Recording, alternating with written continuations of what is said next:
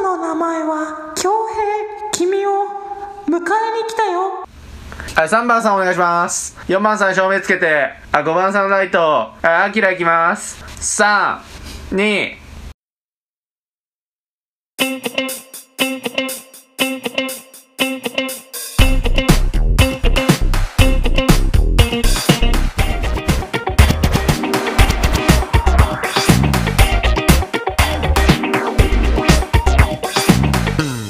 nradio.com はい、どうも、始まりました、N レディオです。今回、MC の西と、僕の名前は恭平よだれ出てる 君を君を迎えに来たよたまちゃんですはい、ゲストで来てくれてる浜ちゃんと、この3人で交えて、今回 N レディオやっていきたいと思ってるんですけれども、今回、何のテーマでしょうね。早くねえ掛け合いああ、はいなあそっか久々だね掛け合いやんの、数回分掛け合いまるでなかったねなんそうかかいいことあったみたいな話とあーか確しかてにないじゃ確んか最近さ極楽温泉っていう温泉という名の銭湯に行ってきたんだよね天満橋にある銭湯なんだけれども温泉って見た時にこれどう考えても 銭湯だろうって思って最初入ること拒んだんだよねでも温泉と銭湯一緒でしょ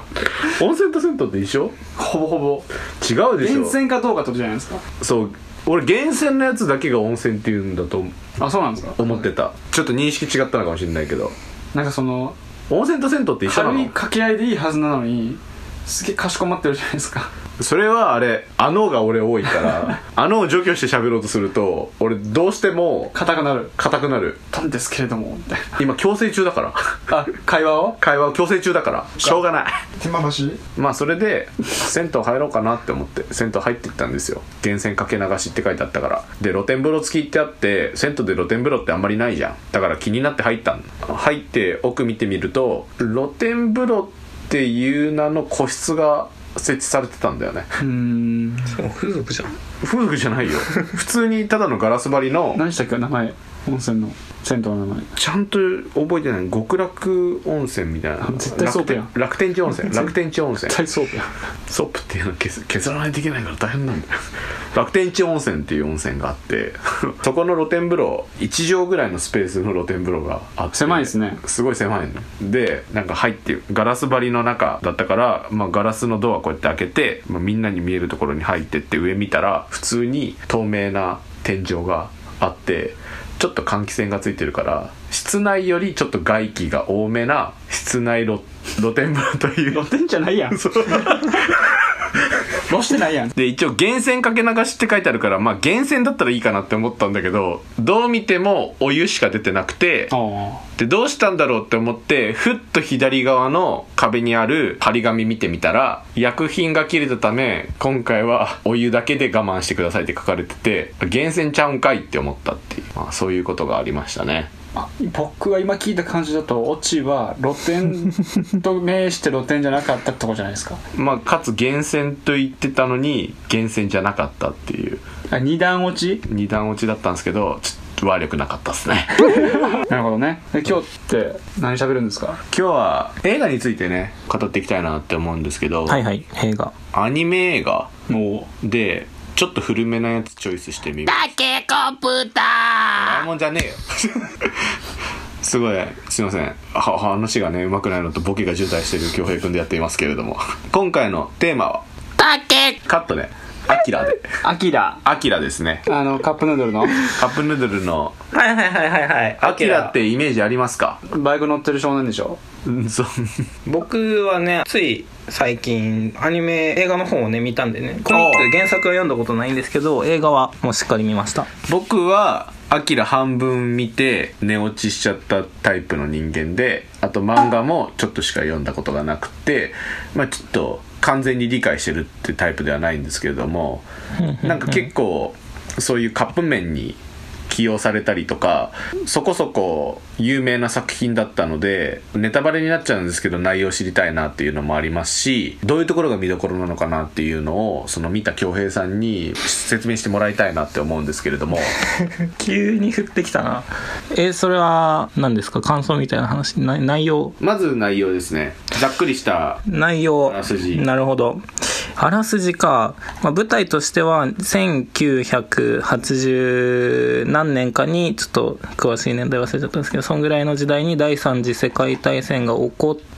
でその後の、まあ、東京でそれが関東地方が壊滅するわけですねはいでその後東京湾上に新しい都市ネオ東京っていうのができてでそこでの、まあ、2019年っていう時代設定ではあるんですけれども、まあ、戦後30年40年ぐらいですかねの東京ネオ東京っていうのを舞台にしていて「まあアキラっていうタイトルこれはですね、まあ、ものすごい超能力みたいなもので、まあ、第三次世界大戦のきっかけになったんじゃないかっていうふうに言われてるぐらいかなりこう強力な武力になるような超能力のことをアキラというふうに呼んでいてでそれをめぐってなんとかアキラの脅威というものから日本を救いたいと考えてそういう人体実験みたいなものをしている政府とあるいはアキラは別に戦争を起こしたわけじゃないアキラの力を我々に享受してくれみたいな宗教的な反政府軍との構想が、えーまずその世界設定としてはあるんですけれどもその中でどういうところが一番ストーリーの味噌になってくるんですか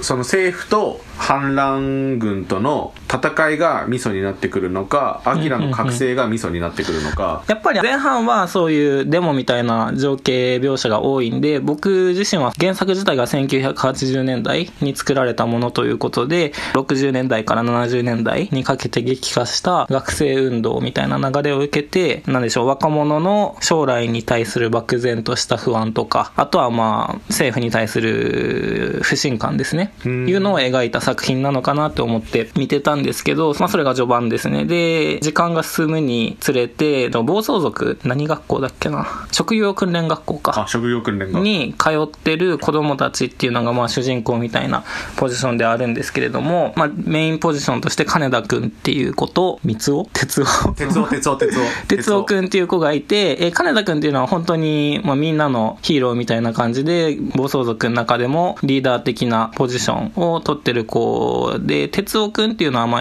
最初いじめられっ子みたいなうん立場で、金田くんに救われて、みたいな感じのね、二人の仲なんですけれども、まあ、哲夫くん、そういう意味で金田くんには、まあ、ちっちゃい頃はね、非常に感謝していたと思うんですけれども、やっぱりこう、いつも金田が目立っているっていうことに対して、なんとなく不満を持ち始めてはいたというところで、いろいろあって、アキラの能力っていうのを手に入れてしまうんですね、鉄を。で、そうした中で力を手に入れた時に、今まで不満に思っていた金田への、お前は弱いからみたいな態度に対する不満みたいなものが爆発して、もうもっと力を手に入れようと、こう、強欲になった結果、取り返しがつかなくなったみたいなところで、そういう人の心の弱さみたいなものも描いているのかなっていう感想は持ちましたね。いくつか聞きたいことはあるんですけど、はいはいまず一つ世界観の設定であったり情景描写から僕が思ったのは「エヴァンゲリオン」にすごい近いなって思ったんですよ、先ほど言われました主人公の心の弱さをまず題材にしたっていうのも「エヴァンゲリオン」のシンジ君の心の弱さを描いたところと近いなって思いますしまた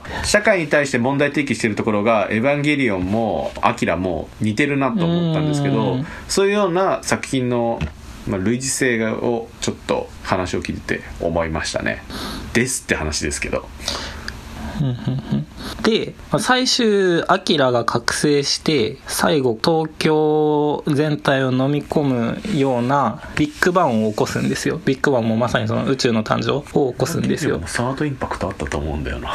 だからまあかなり類似性はあると思うんですけどやっぱりそのビッグバンを起こしてでその時にアキラとか哲夫とかその他の子供たちも何人か巻き込まれて宇宙の中に入っていってしまうんですねでそういう意味ではやっぱりこう現世からの脱出みたいな描写があるわけでへえやっぱりこの前半の感想として若者の将来への不安みたいな話をしたじゃないですかで最後宇宙に行くこの世界から別の世界に行くっていう描写があるのを受けけて、僕は、アキラっていうのは第三次世界大戦を引き起こした子供の名前ではあるんですけれども、本質としてはそういう若者たちの恵まれないながらも何か乗り越えようとしていく、そういう力強さみたいなものがアキラなんじゃないかなっていうのは思いましたね。気持ちというか姿勢というか概念的なものが「そうアキラとは思いましたね。まあ、アキラもともと概念ですからね。で1個違和感があったのが、はいビッグバンが2回描かれてるんです回第3次世界大戦とあとは2019年の核アキラ覚醒の時のそうそうでしかもアキラの研究をしている科学者、どっかいたねあいつ もうまさにアインシュタインじゃないですか風貌が。」すごい博士感あったよねってなめるっちゃ使われてるやつとやっぱりりビッグバンに原爆を重ねてしまう描写としてはそういう感じの爆発の仕方じゃないですかそうですね若干そこに違和感があってアインシュタインってめちゃめちゃ平和主義者だったじゃないですかマンハッタン計画も最初の署名はしてますけどそれはどちらかというと核実験を進めてるドイツに対する牽制としてアメリカも持っといた方がいいよっていうニュアンスで書いてて、まあ、実際に平和主義だったっていうこともあってマンハッタン計画の指導も全然知らされてないですしアインシュタインは。っていう意味では僕の中での科学者と軍人の兵器に対する考え方っていうのが、まあ、真逆とまではいかないですけど、まあ、どちらかというとアキラでは科学者の方が暴走したっていう感じだったんでそこにはちょっと違和感を感じましたね。でも軍人はアキラの中であそっか政府側だからアキラの力を抑制しようっていう立場だったそんうですヒトあラーの大佐はもう最後までなんとか止めようと頑張ってたんですけどあー確かにそこら辺の構成はちょっと現実とはちぐはぐというか違うのかなっていうふうそにう思だう風貌をアインシュタイン風にするんだったらそこは統一しろよってなるほどね思いましたね。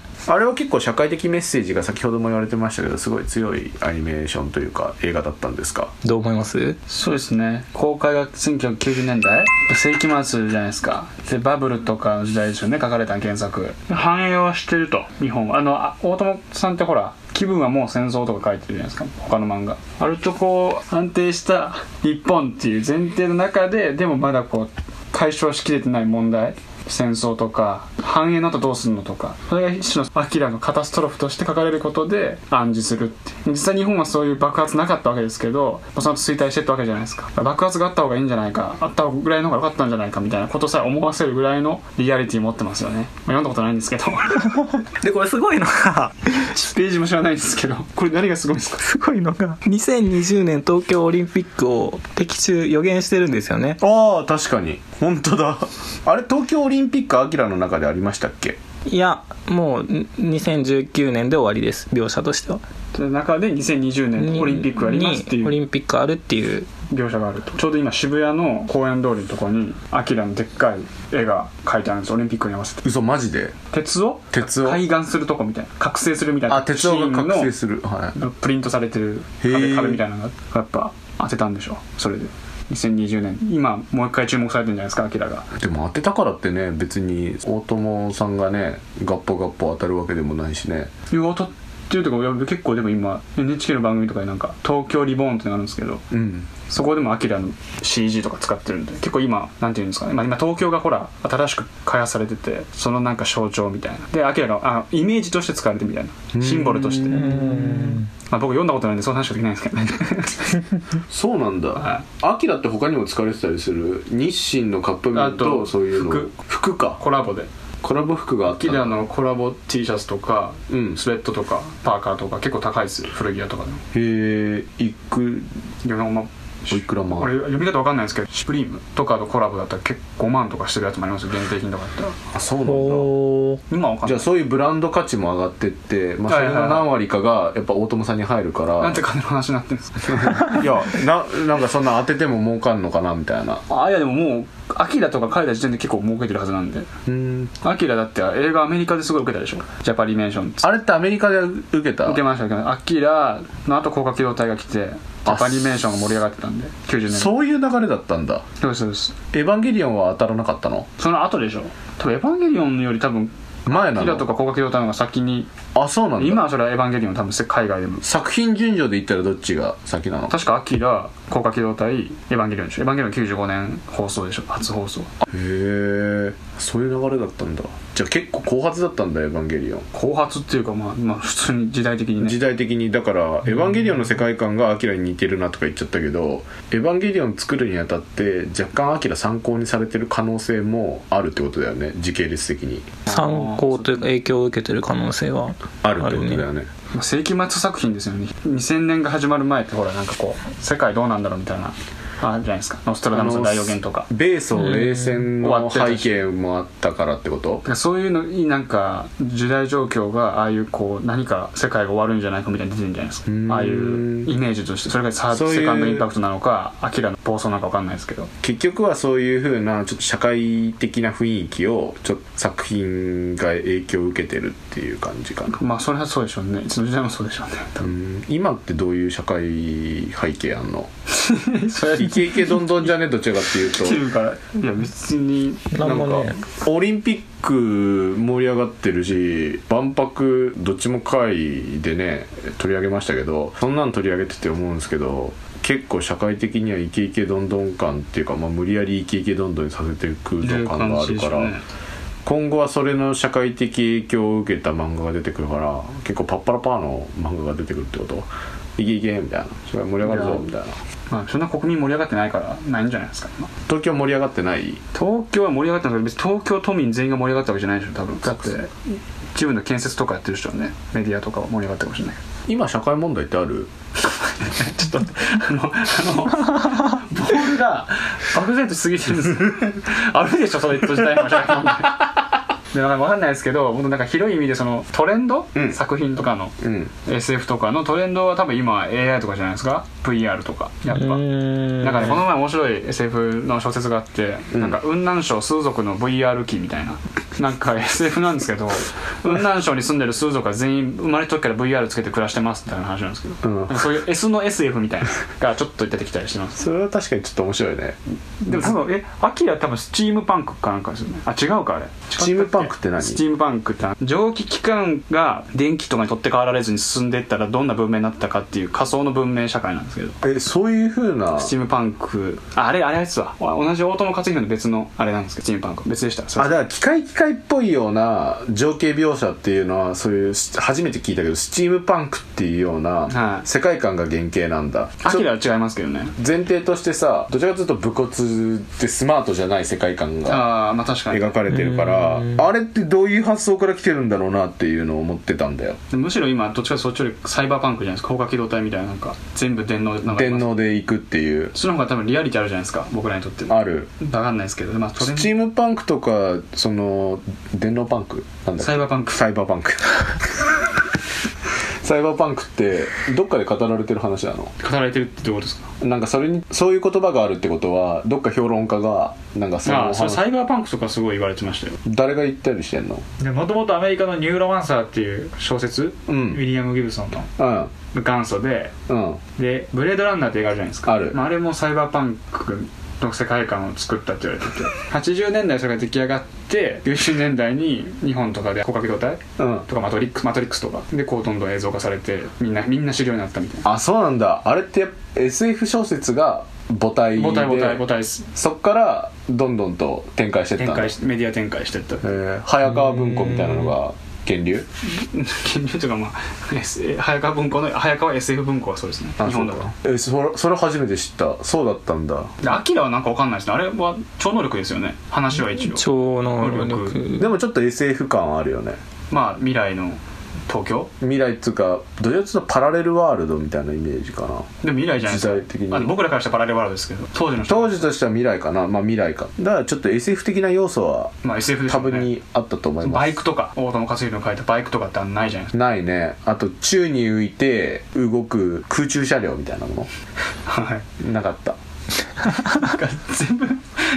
一般名識っぽいこと言うからまあまあああるんじゃないですかでも大友克洋がなんか何何の影響を受けたかっていうのがよくわかんないから、えー勉強になるなまあ、僕らアキラ見てないですもんねまあでも未来未来なのかな個人的には第一次世界大戦から第二次世界大戦までの流れをもう一回やったみたいなうーん感じは受けたけど僕も未来なんかなって俺マジで日和みたいで嫌だけど 僕も未来なんかなって思ったのはいや映画見た時の世界観としてはちょっとパラレルワールドの方が正しいのかななんかそういう焼き回しというかもう一回第一次世界大戦第二次世界大戦で第三次世界大戦の別の世界の流れを描いたっていう風なまあイメージだよね、アキラ以前の漫画でもそういう戦争が起こって危機に陥るみたいなモチーフはあったような気がするんでそれの流れじゃないですかねアキラはそういうところからそういう着のが多想分とかか刺激彼の問題意識としてあってそれをずっとやってるんじゃないですかまあ見てないですけどね僕アキラわかんないすげえまとめ方だよな お前一回も見てないのにまとめてくるっ見たことないですていやでもへえまあアキラはわかんないですねなんなんなんでしょうねあでもジャンルはスリラーになってますね スリラーっていうのえマイケル・ジャクソンじゃないの違うジャンルのスリラーってどういうジャンルが怖いとかあ緊張感のあるうんないないすぐ内臓出すからなですよねグロいですよねうん簡単に人死んだよなちょっと死にすぎかなってぐらい死んだよな、あれ哲夫が最初能力開眼した時に医者が来るじゃんでそこでパーンって弾け飛ぶところとか ね普通にグロかったよね後半鉄をただの殺戮マシンだ からあグロいことに対して何の抵抗もない作者っぽい雰囲気だったよねちょっとガンツ感あったあいつだって彼女さんブチュってやってたもん嘘あそこめっちゃ嘘マジでえ彼女哲夫の唯一の理解者レベルだったの、そうそうそうで暴走してるからもうわかんないことですよねそうそう止めてくれって言いながらブチュってやってたああでもそれもあれか心と体が分離してうん体だけ暴走していくみたいな、うんやっぱりそういうだからあるんじゃないですか哲学テーマ的な話でえありそうな雰囲気だったよもなんかさっきあの京平さんが言ったなんかその若者たちの熱さみたいな話なんか結局そこなんかなと思いましたけどねなんかあ感情があってでそう行動を動かしてるけどどんどんと止められなくなってってば人を傷つけてしま宇宙にう行くとか今ここからの闘争みたいなあその方がなんか変な哲学的な話よりは分かりやすいですねわかりやすいねだから結局そういう風な若者のなんか青春漫画って青思っ春た方が漫画とか思った方がアキラは捉えやすいってことお前すごいないやもう俺お前まとめに入ろうとしてる違う違う違う違うだってお前一個も見てないのに一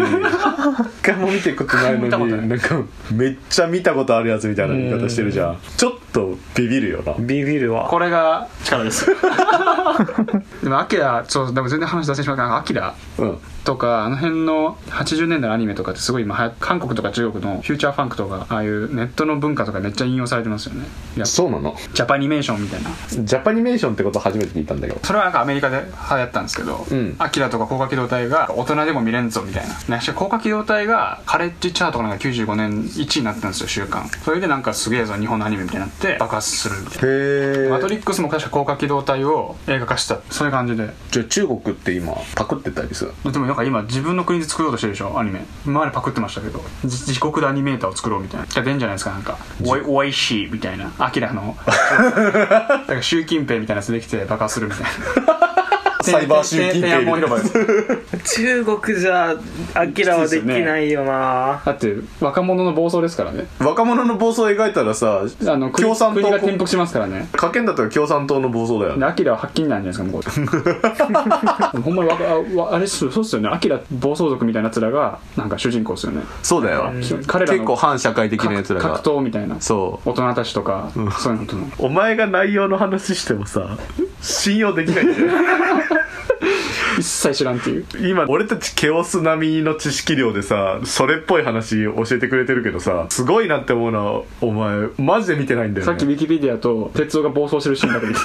ブクブクに膨れ上がっブクブクたな膨れ上がってる見して見してこれはえこれ鉄夫これ鉄夫じゃねえよ鉄夫こんなんなっちゃうんだ人がいっぱい死ぬのとか言ってたもんね予言で黒いなやっぱ漫画もグロいなやっぱり6巻ってやばいですよね読めるかって話ですよもっとスタイリッシュでかっこいい映画だとこういうことかでも完全にこれ浦沢直樹そっくりっすよねえああめっちゃ似てる浦沢直樹がパクったって言ってなかったそうパクったんですよ影響を与えられたっていうか気持ち悪い浦沢直樹はここまでえぐくないけどねうーん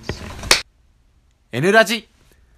アフタートーどうまとめるんですか今日はクまとめ方よく考えてなかったなって走り出した時に思ったこれさ喋れなかったら後取りしようぜみたいな話してたのにさなんか喋れちゃったからさ困ってんだよ日誌にとってのアキラとは確かになんで日清とアキラコラボしたんですかね日誌なあ日 清アフター急にラーメンの話しねえわ そうい今あ日清とってなちょっとやべって思った後に日清ってきたから アフタートーク削ってと思って安心してた僕にとってのアキラ半分しか見てないけどやっぱり当時の学生運動とか僕ら参加してないわけじゃないですかでその熱気とかはだいたい YouTube とか本とかでしか知ることができないじゃないですかでそういう風な映像を見てたりするとやっぱ明らかに当時の学生たちと今の僕たちは年代は同じといえども考え方も価値観も違うなっていう、でそういうところは面白いなって思うしそういう風な違う価値観から生まれてきた作品の中で数少ない面白いものが見れたっていうのはもう貴重なものだなって僕は思いますけどね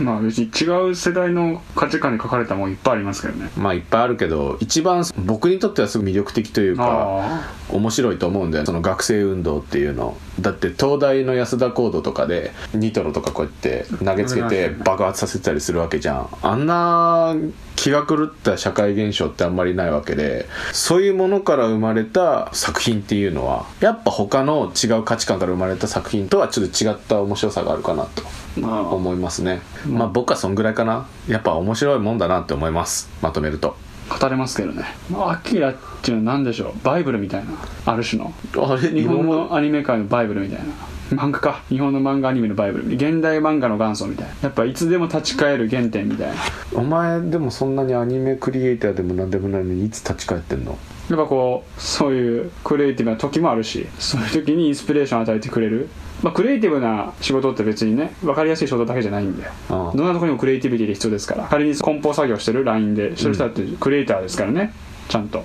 シールの貼り方どうしようとかねそういう時こう一つ違う視点を与えてくれるのがアキラうんいっぱいある中の一つそういうなんか違う視点を与えてくれる作品の中の一つとしてやっぱアキラはあるかなっていう学んだことないんですけどはいということでねねこれどうすんだっけ歌レンガすんの考えてなかっ たもう普通にお終わろうか終わりましょう終わろうかそうはいってな感じでね今回の N レディオどうだったでしょうかこんな感じでぼちぼちやっていくんで次回の N レディオも皆さんどうぞチェックダウという感じで聞いてくださいまたね N レディオでしたバイバーイ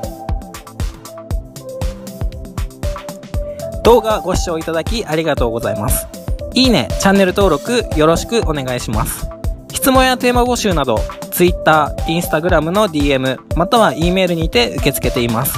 概要欄を確認して送ってください。コメントもどしどし募集中です。それではまた次回 N レディオよろしくお願いします。N レディオでした。バイバイ。